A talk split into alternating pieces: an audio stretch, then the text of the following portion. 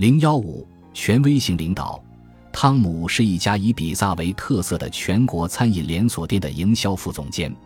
可惜这家公司表现很糟糕，高级经理尽管非常头疼，但束手无策。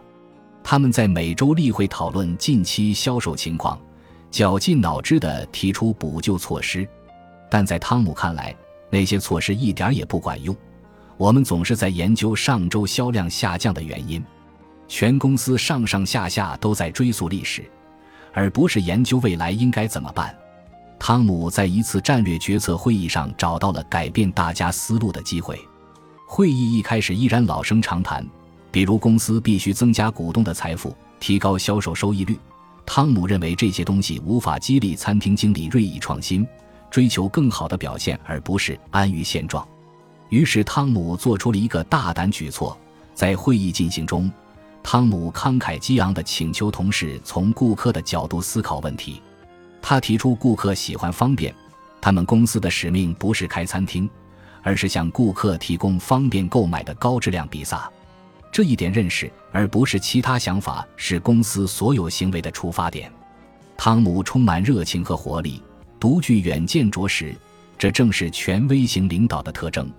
他这种领导风格正是公司所缺少的。汤姆提出的观念构成了公司新使命的核心，但是观念的突破只是第一步。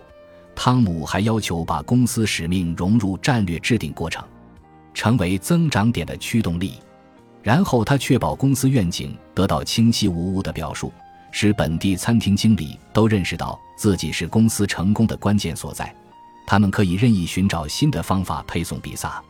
公司很快就收到了成效。不出几个星期，很多本地经理开始承诺用更短的时间送比萨。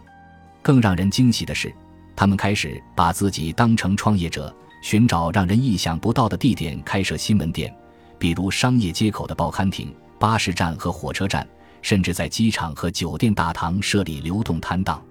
汤姆的成功不是偶然的。研究表明，在六种领导风格当中，权威型领导是最有效率的一种。可以全方位促使组织气候发生变化。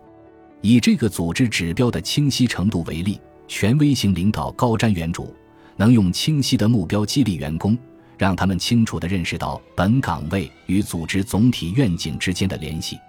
权威型领导下的员工了解自己工作的重要性及其原因。权威型领导还能促使员工以最大的热情为组织的目标和战略服务。他们会把宏大的愿景分解为个体的目标任务，并围绕组织愿景制定工作标准。权威型领导进行业绩评估，不管是正面还是负面，唯一的标准是看其是否有利于组织愿景的实现。所有人都清楚成功的标准以及奖励的标准。最后是权威型领导对组织灵活性的影响。权威型领导不仅向员工指明最终目标。通常还会创造广阔的自由空间，让员工探索实现途径。权威型领导允许员工自由创新，尝试各种方法，承担可衡量的风险。由于这种正面作用，权威型领导在几乎所有公司环境都行得通，对于丧失目标的公司尤其有效。权威型领导善于指出新的路径，并能用新的长远目标打动员工。权威型领导尽管作用很大，但也不是放之四海而皆准。假设领导者与一群比他有经验的专家或同柴共事，这种方法就会失效。他们会认为领导者自命不凡或者脱离群众。另外，如果领导者想树立权威，但又表现得盛气凌人，就会削弱团队平等协作的精神。尽管存在一定风险。